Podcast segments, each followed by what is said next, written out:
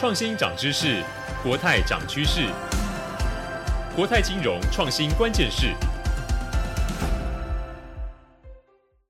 欢迎收听国泰金融创新关键是 Podcast 第五集节目 AI 金融新未来。我是数位时代创新长 James，也是今天的节目客座主持人。本节目是由国泰金控针对数位转型、金融创新所推出的节目，也是金融业第一个以金融创新为主轴的 Podcast 频道，经常在 Apple Podcast 科技类的排行榜居第一名，至今已经突破七万次下载收听，持续跟大家分享金融创新的最新趋势、国内外的实际案例，让大家利用零碎的时间快速掌握最新趋势。欢迎大家订阅我们的节目，三十分钟带你看见不一样的 AI 世界。第五季的全新主题 AI 金融新未来，透过节目探讨 AI 话题的趋势观点，呃，还有国泰跟不同的产业如何应用 AI 技术导入不同的场景，创造全新的商业模式，优化客户体验，以及如何提升流程服务的效率。想收听最新的节目上架消息，请记得一定要订阅我们的节目哦。在上一集，我们讨论到什么是生成式 AI，什么是 GPT 相关的模型。谈到这个 GPT 真的是学富一居哦，是一个非常大的大型语言模型。我们也谈到了这些 AI 的发展趋势，还有对我们的工作会有什么影响。在这一集，我们要深入讨论不同产业要怎么导入 AI 相关的技术，而且这些 AI 的技术会怎么样影响我们的法律或其他相关产业的变化。我们一样邀请到几位来宾，首先要欢迎的是国泰金控。数据科技部部长 Jeremy，大家好，我是 Jeremy。紧接着邀请的是台湾微软大型金融事业群副总经理李倩 Maggie，大家好，我是 Maggie。还有要邀请的是我们台湾知名的 AI 专家台大资工系的陈玉农老师，大家好，大家可以叫我 Vivian。最后我们要特别邀请到的是法律界的代表，我们法律白话文运动的专栏律师陈冠伟陈律师。Hello，大家好，我是冠伟。冠伟律师目前在东京大学担任研究员，也是我们德国慕尼黑大学法律的博士班攻读生当中哦。他特别熟悉新兴科技，还有欧洲跟东亚相关的法律。那因为冠伟律师现在正在东京进行研究，所以他是透过线上的方式来和各位一起聊聊法律跟伦理的角度跟 AI。有什么相关的发展哦？那首先我就想邀请我们的冠伟律师，从你的角度，你曾经在媒体上面发表到一篇有关生成式 AI 可能造成的法律争议，例如呃智慧财产权，甚至现在欧盟也正在推动人工智慧相关的基础法律。你怎么看待 AI 未来会如何去监管？我们有没有什么应该要特别注意跟法律有关的议题呢？好，谢谢 James。那在大家科技专业的面前，我可能就是用法律的角度来协助大家扩充跟勾勒一些关于 AI 和法律的想象。那我们可以从两个层次来想这件事：一个是风险，就是所谓伦理上或者是权利上的议题；具体而言，就是 AI 可能带来什么样的影响跟冲击。那下一个层次是怎么应应这些风险？那就是连接到大家所谈的监管。首先，我们来谈一下风险。呃，我自己以前曾经参加过一个研究计划，我们尝试做一个平台来去媒合法律专业还有科技专业，那请科学家去评估手上的呃这个计划它有什么样的法律风险。在表格里面，很多人都填了零，但真的可能是零吗？我觉得这可能是目前社会需要有更多想象的部分。大家对于风险的想象可能是安全，确实这是一个非常重要的部分。但除了治安的安全风险以外，我们还可以用几个简单的例子，希望帮大家扩充一下今天的想象。呃，首先呢是智慧财产权，这是最直观的问题。以生成式 AI 来说，呃，我们拿来生成的素材是谁的？然后生成出来的东西又是谁的？很多人，也许很多人是基于开源的理念在提供，但他们有愿意后续被这样使用吗？这个是目前还没有经过确认。首先呢，例如智慧财产权，这算算是最直观的问题。以生成式 AI 来说，拿来生成的素材是谁的？然后生出来的东西又是谁的？也许很多人都是基于开源的理由在提供，但是他们有愿意后续被这样使用吗？其实这是没有经过确认的。那再来是隐私跟资料保护，在资料驱动的时代，就是 data 主体的各种权利如何被处理，其实也是很重要。呃，例如公司内部的人拿公司事务去问 ChatGPT，如果是机密，那怎么办？再来是责任问题，也就是所谓的可苛责性。那我们叫 AI 做事，那出事了，或者是这个决策不好，是谁要负责？是设计 AI 的人、用 AI 的人，还是 AI 本身，或者是没有人？那万一没有人可以负责，造成损失的时候要怎么办？就没有人可以赔偿，那我们要自己认赔吗？呃，然后再来关于言论自由，像现在仇恨言论、假新闻这些已经很严重的问题可以靠 AI 继续生成和散布。那社群媒体上面的极化的现象，就是例如呃两边两端的意见已经没有办法沟通，可能被演算法会被被 AI 继续加剧，然后我们可能在社群媒体上就再也看不到其他的意见。这对于民主社会来说不是不是太好。然后再来是平等，关于演算法的偏见问题，我们可能叫 ChatGPT 是呃推荐适合生理男性男学生或女学生的呃职涯选项，那它给出不同的答案。关于这件事，我觉得就是 AI 就是一面镜子，因为人类社会就是充满了偏见。那我们真的要让这些偏见继续延续在 AI 上面，这是一个大的问号。那平等的另外一个面向是数位落差。那这些科技理论上都是向大众开放，但也许我们环顾一下我们自己生活里的四周的人，就不是大家都有相同的接触机会。当然，还有整体呃 AI 对于人类劳动市场的影响，这可能会使很多呃基础技术工作者失业等等。这个上一期已经有提到。总之呢，就是有各式各样的风险。那我们可以再从几个例子去聊一下这个风险实际的状况。呃，比如说现在国际上很多大公司应用 AI 在人才招募的流程上，通常他们不会愿意说明，就是自己是用了什么样的演算法。那这里面很多可能会有出现一些所谓的歧视的问题，例如性别等等。那又例如预测性警务，就是警察要使用 AI，这些是在国外已经有一些应用。德国联邦宪法法院就是已经明确的说了，就是这要有明确的规范，包括资料收集的范围，还有合理比例的使用。所以，如果警察的 AI，它其实可以从你所有的社群媒体上面的资料，推断你今天会不会去偷东西或者是酒驾，大家觉得这样好吗？那或者是因为你是有色人种，住在收入比较低的地区，然后就被系统认定可能犯罪的预设值就会比较高。这些都是世界上不同角落就是正在面对的挑战。那这里呢，嗯，明确的规范跟一个透明度的提升是蛮重要的，不然就会造成呃大家。怎么死的都不知道。那这里我想谈一个点是，以上这些应用其实都可能是善意的利用，就是警察想要维护治安，公司想要找到适合自己的员工。那这些都不是大家想象的坏人的恶意利用，去诈骗或者是从事犯罪行为干嘛的，但还是会造成风险。所以问题就是怎么样要面对风险，这就是所谓的监管的。一般人可能听到监管都感到很反感，就大家对于法律的想象可能就是啊，政府要管东管西，限制发展，扼杀新的可能性。呃，我们确实要承认，就是对，很有可能。但真正的问题就是，到底要怎么管？呃，也许会有人退一步说，哦，我们真的需要监管吗？我自己的答案就是需要，因为是刚刚我们提到，已经有确定确定有非常多的风险，我们需要面对。但如果完全不管这些东西，就会这些问题可能会越滚越大，变得更严重，造成实际的伤害。但其实就连 OpenAI CEO 也提出了关于监管的需求。那一样就是真正的问题是，我们要怎么管？那嗯。其实我今天想要透过这个机会说明一下，监管可能是一个更广的概念，因为传统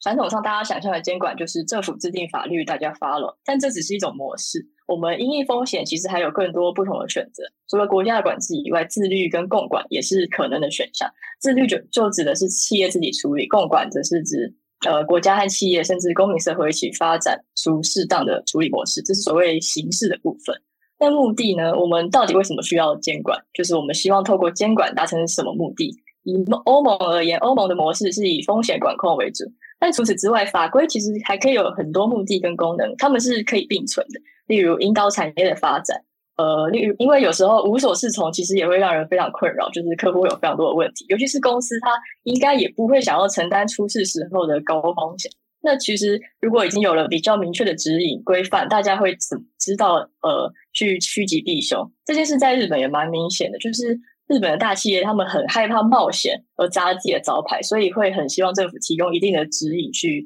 给大家参考。那大家再照着已经有的 SOP 去好好做。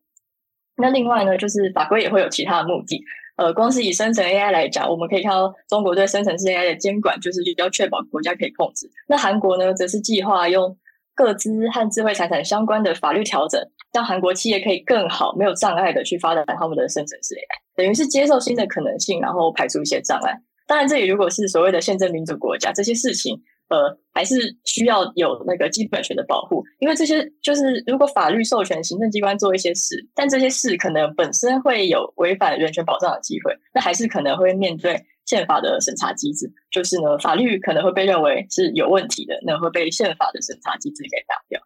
那最后就是，呃，要到底要怎么做，怎么做才是适合我们国家的？我们到底需要什么？其实大家知道，国际上已经渐渐发展出很多的伦理标准，来自不同的组织，还有一些国家或区域呃，就是已经开始进行了 AI 的管制。这真是每天每天国际上都有一些动态。例如今天就是今天稍早，日本各自保护委员会就提出了呃关于生成式 AI 的提醒事项。所以就是我们到底需要什么样的监管？这个问题需要国内不同的参与者一起思考。我觉得像这样的平台就是蛮好的。呃，毕毕竟就是从产官学学界不同的参与者、一般民众，大家都是受影响者，都会有不同的观点。呃，台湾一个常见的气氛是我们呃希望政府管得越少越好，但是出事的时候又想要政府负责，这就是我们需要想清楚我们到底想要什么样的监管。现在是一个蛮关键的时候，然后台湾今年也有也有计划推出人工智慧相关的法律。那想必都会对各界造成蛮多影响，大家需要持续关心，因为就是 AI 相关的法制毕竟是要持续发展的。这很像是精灵已经出来了，我们没有办法把它塞到神塞回神灯里面，只好跟它约法三章。那这些法律不是一推出就定生死，而是需要呃我们持续的去检验是不是符合社会的需求。好，以上希望可以给大家提供一些想法。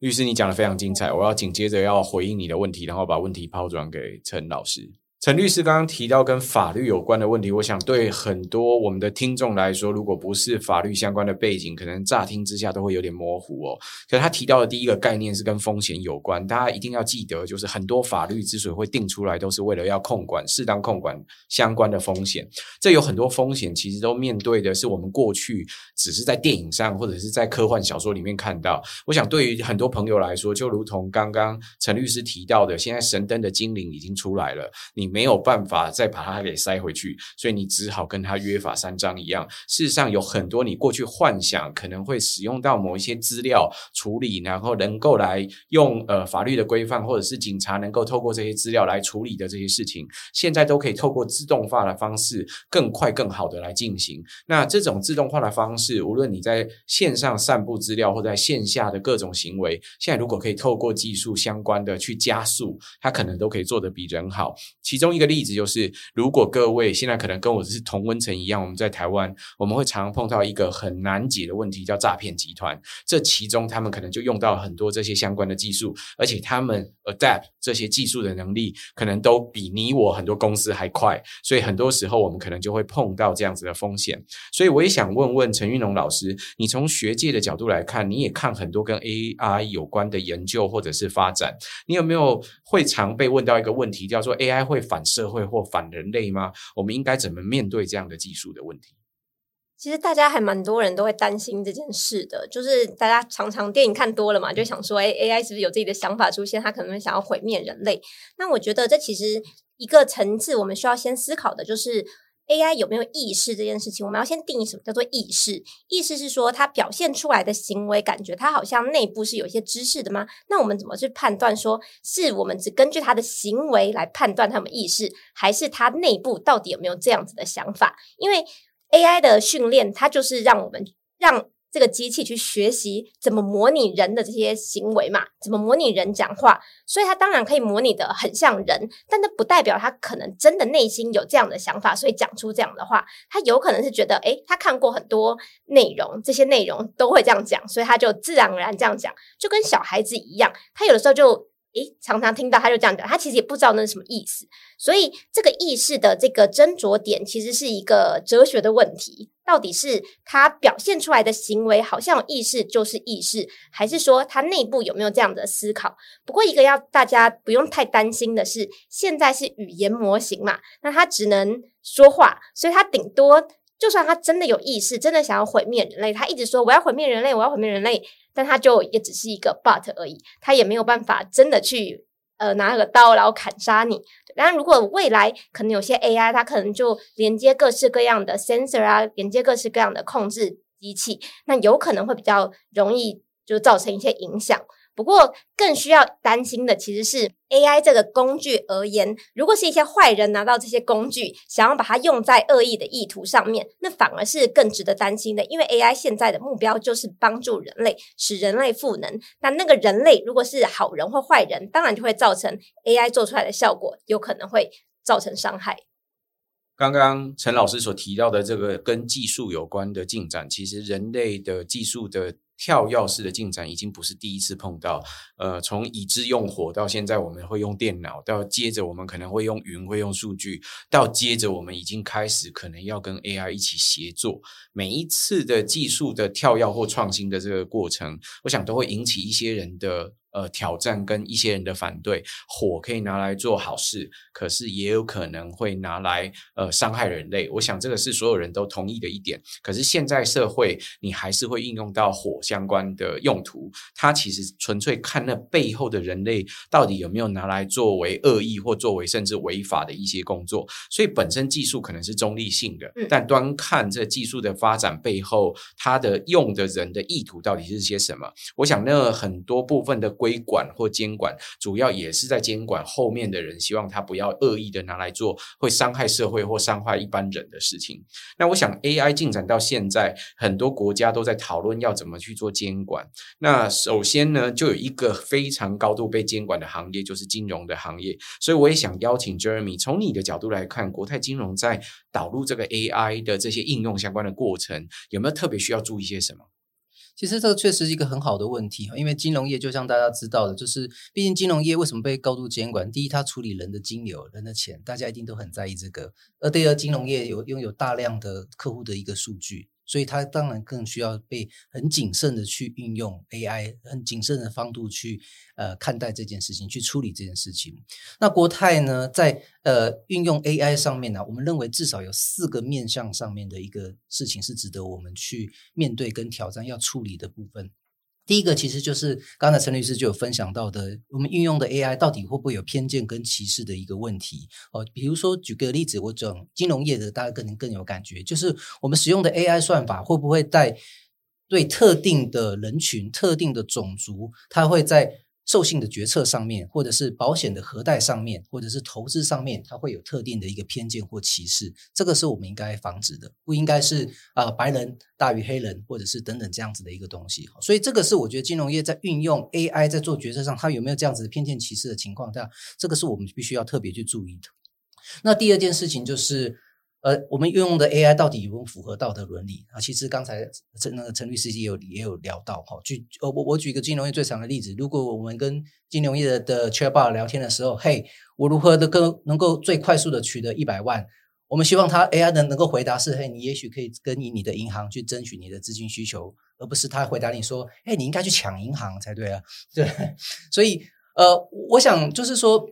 也许从 logic 上面的话，哈，抢银行是最快拿到一百万的一个方式。可是从伦理道德上面，我们不应该让我们的 AI 去回答这样子的问题。所以我们在使用我们的 AI 的服务的时候，确实你应该注意，让你的 AI 的回答是不是符合伦理道德。这个是我觉得第二个很重要的部分。那第三个很重要的部分就是我们使用 AI 的它的透明跟可解释性这件事情上面，就是呃，不管我我运用我们的 AI 的算法，如果说我们的 AI 算法没有办法对他所提供的答案提提供很清晰的一个解释的时候，特别是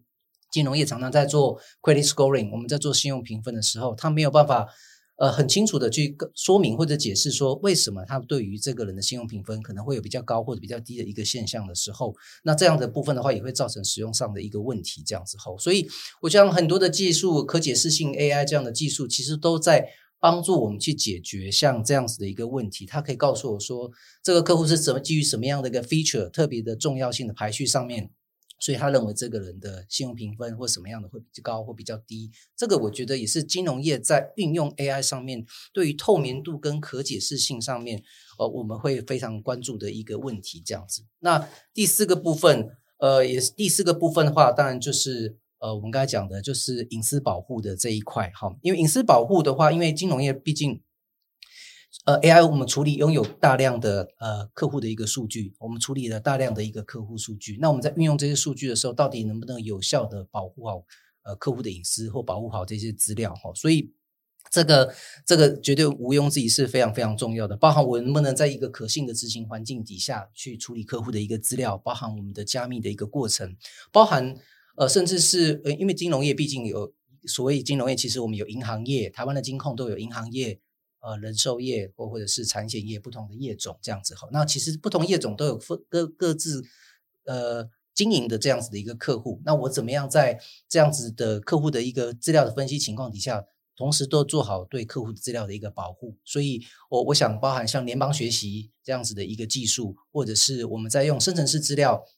的方式来直接间接的处理这样子的一个分析的一个手段。哦，其实这些都是我觉得在隐私保护、客户资料的一个资料保护上面，也是我觉得金融业在运用大量客户资料的时候，我们必须要特别关注的这几个点。所以我想，以上这几个四个这个面向，其实我觉得都是说，呃，在金融业我们自己情况，呃，我们自己业种的一个特殊的情况底下，确实我们自己在对于运用 AI、AI 治理的上面，是吧？我们认为应该要持续关注比较重大的一个部分。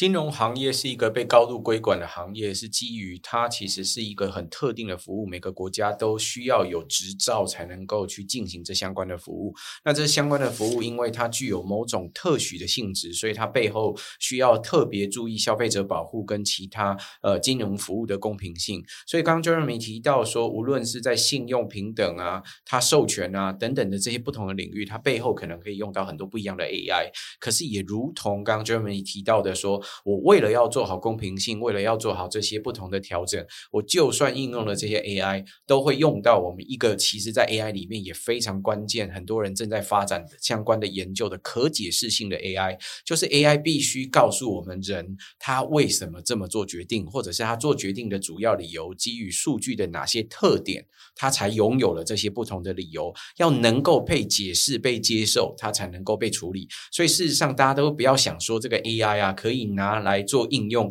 在各行各业就立刻可以应用出现，它很有可能必须要经过内部不断的、不断的整理，最后被验证这技术是可相信、可信赖的，它才有可能推到第一线来给大家去做不一样的应用。那 Maggie，我也想请教你哦，你从微软的角度，上一集我们就提到了，从过去啊，很多朋友都要用云，所以会用到 Azure。那现在我想更多的公司里面都在用 M 三六五相关的工具。我们上一集提到了打字员的这样的工作。我想很多人在用打字的工作，都绝对用到 M 三六五相关的工具。你看到非常多企业其实都依赖着这个微软或者是相关的技术跟服务来做他们的开发或他们的营运。从你的角度来看，国际上有没有其他金融行业的例子或相关产业的例子？他们是如何导入生成式 AI，而且有成功吗？针对这个题目的话，我觉得现在其实所有各行各业都在讨论说，这个 AI 离我这么的接近，那我应该要怎么来运用它？就如同我刚刚讲的，其实大概现在大家都会先从我怎么来熟悉这个生成式 AI 来帮助我的呃企业营运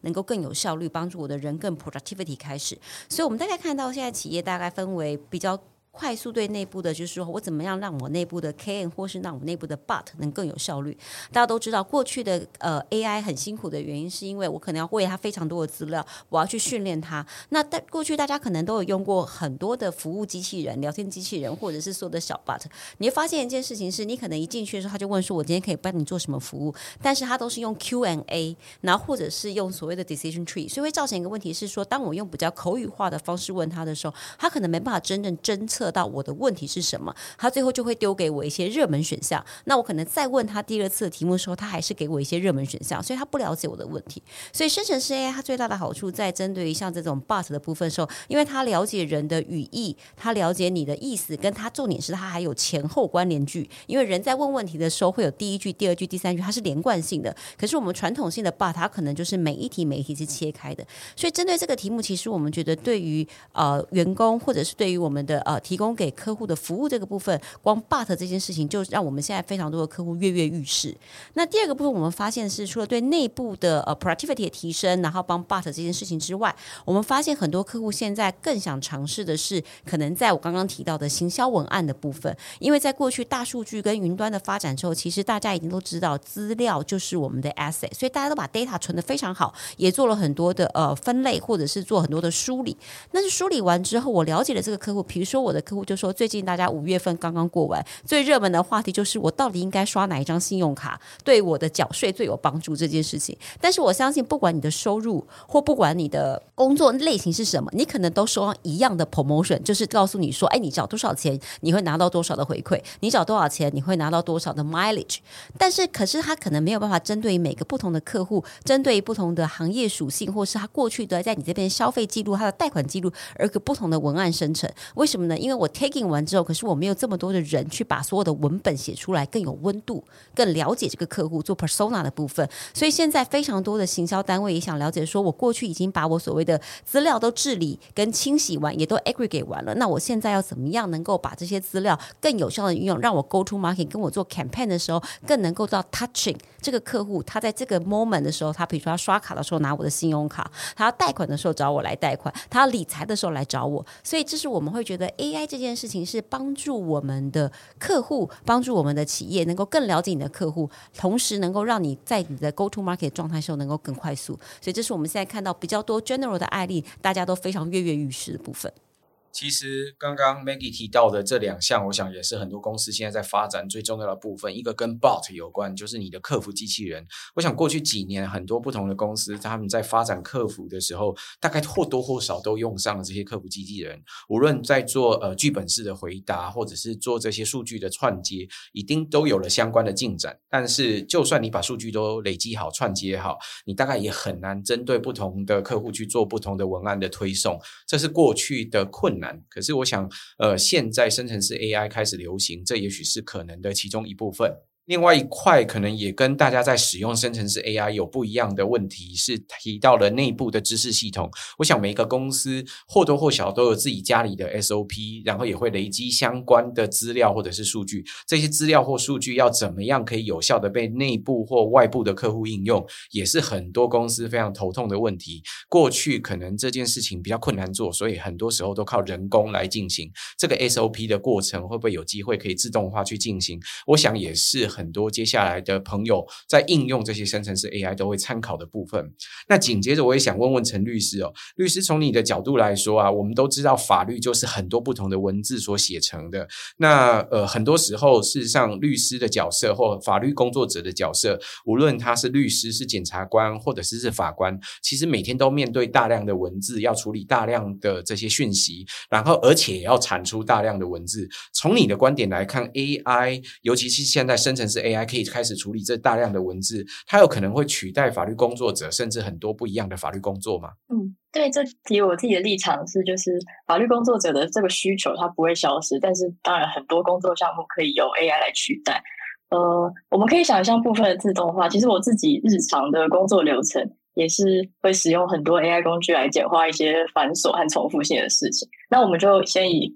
嗯律师工作为例好了，我们可以想象一些导入 AI 的方式。例如电子取证 （e-discovery），这个在国外有一些利用，就是例如对卷证的研究，就是让数位化的工具，这这一定会比单纯的人力更加的方便。再来就是法律研究，那资料库的资料收集跟比对，已经创造了更多的可能性。再来就是大家。呃，这这个可能是大家主要的想象，就是自动化的文件产出。那律师工作当然就是很，其实很仰赖过往的模板。例如，呃，如果是租客租金欠缴的时候，我们要发存证信函，那不同案件之间就可能会长得很像。然后现在这个时代，有时候你诉状写得很烂，契约写得很烂，大家就会说啊，不如叫 AI 写。但这件事当然就是其实也不是没有道理，其实而且其实是一个蛮有潜力的发展方向，它可以省下很多人力，让律师。可以不用去做一些繁琐的基础工作，把力气花在刀口上，去了解客户真正需要什么。这其实是可以提升整体法律服务的品质，因为律师可以支配的时间它变多了，他从一些不想要做的事情中解放。再更进一步就是诉讼分析，就是客户最喜欢问说啊，会赢吗？那这其实也是一个发展的方向，但这还是和我们可以提供的资料有关，而且也会造成新的问题。例如 AI 说啊，九成会赢，那结果哇输了，那客户应该就会非常生气。那这是谁的错？就是为什么会这样？可以退费吗？这些都还是继续要面对的挑战。而且就是这个工作流程的 AI 化，也是还是会面对治安、偏见跟法律责任的各种问题。嗯，那进一步我们也可以去问，就说那法官也可以被 AI 取代吗？呃，在今年东京大学的校庆，他们学生们就。办了让 AI 法官来审判的活动，这个引起了蛮大的话题。他们就让 ChatGPT 当法官，然后希望引发同学们跟社会大众去思考，我们到底想要什么样的司法。在这个过程中，发现呃，怎么对 AI 法官做出指令，其实是蛮难的。在在目前的阶段，还是蛮难的。而且最有趣的是，最后人类法官和 AI 法官他们做出了一样的判断，都是无罪，因为都是两种法官都认为证据不足。这实验其实是蛮有趣的。呃，关于 AI 法官，其实还有各式各样的问题。好比说，如果演算法是同一套，那我们地方法院的 AI 跟最高法院的 AI，那结果算出来不是就会结果就是会一样？那我们还会需要审级制度嘛？这些，这其实对司法制度整体都会带来蛮大的冲击。那这里我想提的一个观点是，就是法律工作有很大一部分是关于信赖，可信赖的科技也是当前就是国际上对于新兴科技的一个发展的目标。那这个信赖是什么意思？就例如我们今天有一个车祸案件。手上有一些证据，那有人类法官跟 AI 法官，我们会想要给谁判？或者我们看律师就好。我们想要向车祸肇事者请求赔偿，那我们现在会想要倾向找人类律师还是呃 AI 律师？我自己还没有答案，但是我相信现在现阶段还会有很多人说他们想要人类的律师，因为这其实是一个涉及信任的问题。如果人类还没有没有办法信任机器到某个程度，这个律师的工作暂时还很难整个被取代。所以关于这题，我觉得说，短期内这整套东西被取代其实还不太可能。呃，但法律就是就算会往呃呃自动化的方向发展，终究还是会有人类的需求。例如，现在一定要有法律专业的人士去设计跟监督这整套系统的设计跟运作。呃，只是 AI 也确实可以替法律工作者的整个流程进行很多优化跟调整，并且减少所需的相关人力，这是毋庸置疑的。只是从另外一个角度而言，它也是很有发展潜力。所以我想，各行各业其实都会有不一样的变化，但是不变的是，这个 AI 都会来辅助人类。但是它辅助人类的同时，它在某方面，它也许有机会可以做得跟人类一样好的时候，我们到底需要的是 AI，还是需要人，还是我们一起需要共同来协作？还有在不同的行业里面，事实上大概也会有碰到一些制度上的变化，这都会是值得考虑的地方哦。那紧接着，我也想，对于很多朋友来说，生成式 AI 正在蓬勃发展中哦。我想。刚刚陈律师其实特别提到跟法律有关的工作，你会听到很多部分的段落都跟其他行业一样，呃，就算是。这些的内容都会受到 AI 大量的影响。不变的是，你在工作的过程当中，你可能是跟 AI 一起协作，而不是 AI 直接来取代它。但是他刚刚也特别提到一个很有趣的例子，提到东京大学的呃校友会的时候，他们提到说，他们来试做一个 AI 法官跟人类法官的这个判决，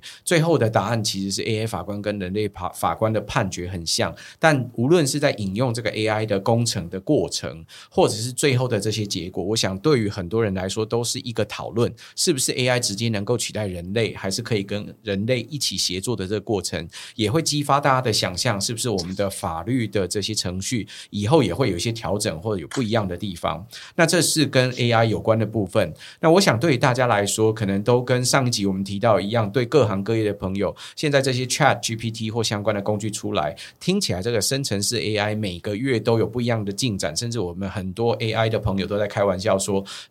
不是每个月，是每一周都有很不一样的进展，所以对各位来说，事实上都有很大的焦虑，好像会影响各行各业。所以，首先我想要邀请国泰金控的 Jeremy，从你的角度，你觉得 AI 会怎么影响金融产业的发展呢？其实说真的，从金融业我们在看这件事情，其实说真，我们非常期待 AI 在金融产业未来的一个发展。当然不不单单是为了我刚才讲的未来 AI 未来运用在我们信贷评估、风险控制、投资组合管理、诈欺侦测，甚至我们提供给客户更客制化的产品服务等等这些呃比较显而易见的这些面向上面的哈，我觉得我想特别聊到一个部分，就是面对客户的这样子的 AI 的服务上面，其实。我们真的认为说，AI 有可能未来会改变消费者跟金融业互动模式，可能会发生很完全不一样的一个变化。比如说，因为金融的产品或者是金融服务，过去一直被认为是一个。需要一点点知识储备，一需要一点点知识门槛，你才能够理解所谓什么是保险商品，理解什么是基金的这样的部分。我们真的期待说，未来借由 AI 的一个运用，我们可以帮助很多过去不是那么容易理解金融产品的人，能够更容易的去了解金融产品，并且取得金融的一个服务。我给大家分享一个在金融业其实这个蛮有趣的一个例子，就是说，虽然说大部分我们还是客服，我们还是有真人客服，就是在实际回答客户可能对产品使用上面的各种。各一样的问题，但是确实是随着现在越来越进入到这种数位化时代，有些是数位原生世代下长大的小孩子，其实有很多人是不喜欢面对真人，他不喜欢跟人讲话的，他宁愿跟机器人讲话，他宁愿在机器跟机器人取得他想要获得这样子的一个讯息。呃，我想在越来越的数位时代下，这样像这样子的一个。消费者的使用习惯，他习惯获得资讯的方式，好，一定是越来越朝这个方向走的。所以说，我们当然真的期待说，未来的 AI 的运用能够真的改变说很多在消费者跟金融业互动的一个习惯，同时也能够降低金融业对消费者而言认知知识取得的这个障碍的这个降低这个知识障碍的这样子的门槛，能够让更多人能够去呃普惠金融去取得这样子的一个金融服务，所以我们非常是能够乐见这个样子的一个发展。Jeremy 其实刚刚提到跟金融行业有关的时候，我刚刚也特别讲到了，金融行业事实上是一个特许行业，那它需要有执照才能够对大众进行相关的服务。可是它之所以是特许，有另外一个理由，就是它要对大众，就是所有人去做这相关的服务。要做这相关的服务，就不得不提到现在常常流行的一个字眼，叫做普惠金融。讲起来很简单，就是要对所有的大众做一模一样的服务。但是大家大概可以想象，银行会根据不同的客户等级不一样的金融授信啊等等的因素，去面对不一样的客户的时候，可能提供不同等级的服务。可是过去是因为资源有限、人力有限，所以才能够提供这有限的服务。如果 AI 可以帮助我们在互动的过程，让更多人更容易了解各种不同金融服务，在面对到他自己现有的这个环境跟现有的条件的时候，他应该怎么去做选择？有更好的机会可以让他去知道这些相关的知识，并且也去做。选择的话，我想这一切跟过去也会有很大的不一样。所以，Jeremy 开启了我们大家对于金融服务互动是不是能够透过 AI 来运用的更好的可能性的想象。在这里，我也想邀请微软的 Maggie 哦，从你的角度，你都知道说，其实现在 AI 会影响各行各业。我们也知道说，现在的 GPT 其实已经用到了像 Office、M 三六五等等不一样的系统，或甚至搜寻引擎上。你认为现在的这些 AI 的技术，未来对于金融行业或对于各行各业会有什么样不一样的发展或变化？好的，针对这个题目，我觉得大家都非常的关注哦。那我们现在来看到部分，就是我觉得有两个建议可以给企业跟我们现在使用的应用开发者。比如说对企业来讲，其实我们刚刚讲了，其实所有的这个 AI 它必须要能够实现它的体能这件事情，一个是算力，一个是数据。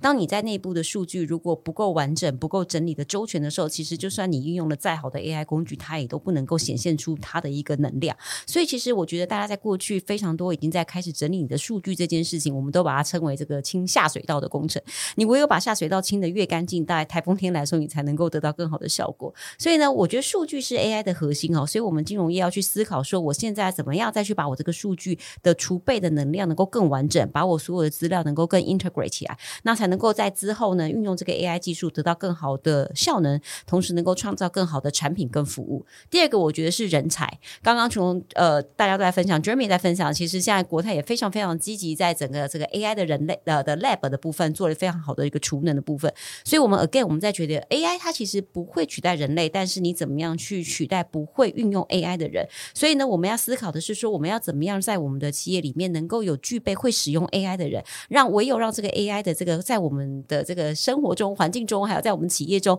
都让大家都能够熟悉应用，而且知道怎么样是在安全的环境上应用的时候，我觉得对你的企业会非常有帮助。第三个，我们对企业的建议是说，其实会建议。你从小规模开始做起，因为这个呃生成式 AI 其实说实话，它其实从去年的十一月开始推行到现在，其实短短的七八个月，所以其实呢，怎么样可以应用它这件事情，大家还在持续的学习当中，而且我们也不断在发展，所以呢，可能很难现在就直接去思考到怎么样去一步到位。我们要去先认清楚，说到底现在我组织中最大的痛点、最花人力、最 lousy，而我现在没有办法解决的部分有哪些？透过这样的思考方式来去透过 AI 来帮你解决，可能是最好的方法。最后呢，我们其实就像刚刚大家一直分享的，微软非常多的 SaaS model，就是开箱即用的服务，比如说我们的 N 三六五啦，比如说我们的 Copilot 的部分，它其实都是在一个运用一个已经开发好的一个环境。其实你只要使用这个产品，使用这个服务，就可以帮你达到更快的 productivity 的部分，而提提高你的这个企业的效率的部分。所以这是我们对整个企业的建议的发展的想法。Maggie 刚刚特别提到的，其实都是在提醒各位不同的公司里面可以共同思考一模一样的问题。如果可以用好 AI 这些。技术或者是相关的工具，你不得不，你之后你在自己公司里面一定要有足量的数据储备，你要有足够好的数据，你才有机会可以应用到 AI 或演算法等等相关的工具。他也特别提到了，如果你要能够应用这些工具，你总得要有一些人才才能够应用吧。所以你对于人才的储备也是必须的。公司有必须能够理解这些不同 AI 技术的人才，或者是起码会知道要怎么样去应用这些技术的人。那对于所有的公司要做创新，我想都是一模一样的开始。呃，在这里的 Jeremy 或者是其他的朋友，大概也有同样的猜想，就是如果要做任何的应用，一定是从小规模的试用开始，甚至内部先打造一个 prototype，内部先试用，如果内部都很满意，他才可能。会快速的滚动，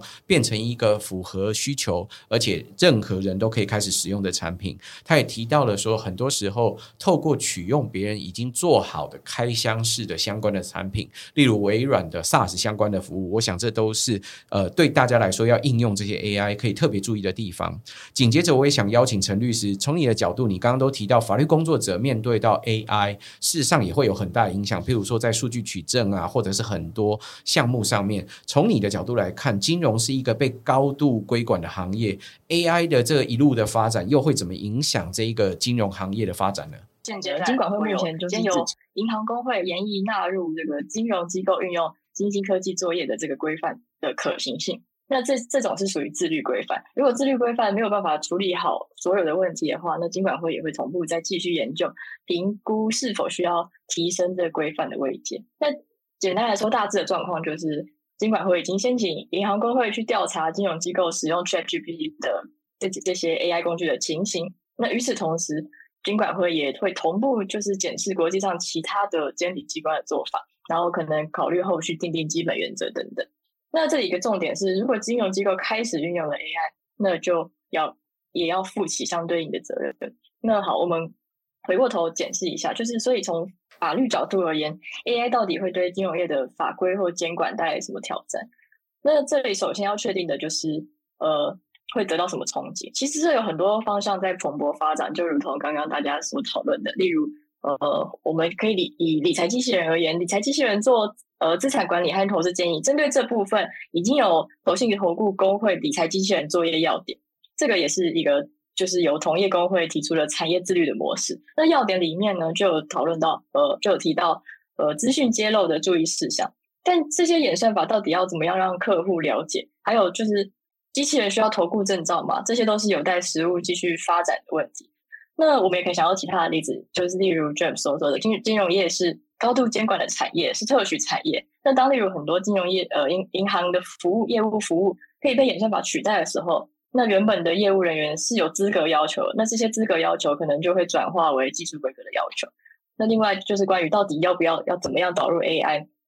当导入的时候，其实当然同步也存在资料外泄、个资外泄的风险，这当然也是不可不慎需要考量的冲击。因为客户对银行的信任度，当然也对金融业者非常的重要。所以，嗯，最先重点是我们刚刚厘清 AI 到底对产业可以造成什么冲击，那到底怎么样影响法律呢？其实，在台湾似乎形成了一种新的规范模型，就是有点像是边走边看边发展，让民间先行。呃，这种新的规范模式在发生，怎么说呢？就是其实，例如某程度来说，呃，业者是最了解自己的产品跟需求的，所以金融业很常需要靠着业者的自律、自我管理。然后，公会也会推出自己的作业要点，并且自己去解释。但监管机构、监管会，他们还是会去做一些事，会去审视这个要点到底适不适合。如果可以的话，就会拿来当成行政指导。这有点像是我不太会管，不太想管，但又想要管，呃，所以呃，或者说就是监管机关它会保持一些控制，但主要是由业者来自己发展。那这从法律的角度也是可以的嘛？监管机构这样做得够吗？其实就是其实是有一点从法律的角度也是有一点疑虑，但这有待观察。那国际规范趋势呢？其实，在金融业的部分，例如新加坡，它就定有一些呃。另一些原则，像是公平、伦理道德、可苛责性、透明等等的，各国的趋势其实蛮类似的，就是呃，像韩国、日本也都是提出一些原则。那整体而言，就是 AI 对金融业监管所造成的挑战，就是还是要回到几个重点去去照顾，例如消费者保护、竞争、安全，还有金融市场的稳定性。另外，国外有讨论，我们可能比较少的就是反歧视的规范。在导入演算法服务以后，那可能会有更多需要注意的地方。总之呢，就是监管机构和业者需要合作去面对这些 AI 发展，呃，随着 AI 发展而来带来的挑战，这是国际的趋势，也是台湾正在面对的。这些问题其实都就是需要大家持续的关注。谢谢。陈律师其实提到跟法律有关的问题，可各位可以想象，其实法律其实要跟上这些技术，其实跟各位一样焦虑哦。我想这都是很不容易的过程。所以，就算它是一个特许行业，就算它是一个高度规管的行业，一方面我们又希望这些技术可以真正改变这个行业的风貌，可以让呃技术真的帮助到人类，人类可以用更好的服务或更好的技术。可是它的困难就在这个技术演进的过程里面，到底可以做到些什么？有时候需要有赖于这些业者去做创新，然后一方面去随时注意这些创新会不会影响到其他，包含公平性啦，包含消费者保护啦、安全啦，或者是市场稳定性等等。我想这个都是刚刚律师特别提到的地方。所以各国其实现在普遍的都是提出一些相关的原则，交给业者去自律跟自己去做创新，共同利用这种方式来携手前进。所以我想这整个领域就如同律师刚刚提醒大家，这还要随时在讨论跟关注，是由业者跟各国的法。律的规范的监管机构来共同讨论，最后才会形成一套全新的机制。我想，这都是 AI 在演进过程，其实让人最兴奋，也是保证大家应该都还会有工作的地方了。最后，我也想邀请陈老师，从老师的角度，老师其实研究 AI 也超过十年以上的时间。我想你一定被常常问到这个问题。可是，我要特别要问的那个关键是，这个 AI 发展过程里面，除了 AI 本身可能未来会往哪些地方发展之外，它又可能会跟我们的金融产业。产生什么样未来性的研究的相关的关联？好，那其实还蛮多人都会讨论说，像 ChatGPT 它是一个比较 general 的 model，也就是它什么领域都会一些，但很多领域可能不一定会的那么的专精。所以当你问他，比如说金融领域的一些比较专有名词类的，他可能就不一定能够回答那么精准，或者他的回答不一定能够不一定符合我们台台湾相关的这些金融商品跟法规。对，所以大家在讨论的一个点是，我们未来是希望能够。变成是一个全能的 ChatGPT，它什么领域都超级无敌懂，然后什么领域都非常的专精，还是说每个领域会各自有一个该领域的 ChatGPT？那我认为其实第二者就是它只是一个现在比如说嗯高中毕业，所以它大大概就是那种共同科目都修的不错，但是你要让它在特别一个领域针对这个领域做得好，不只是领域。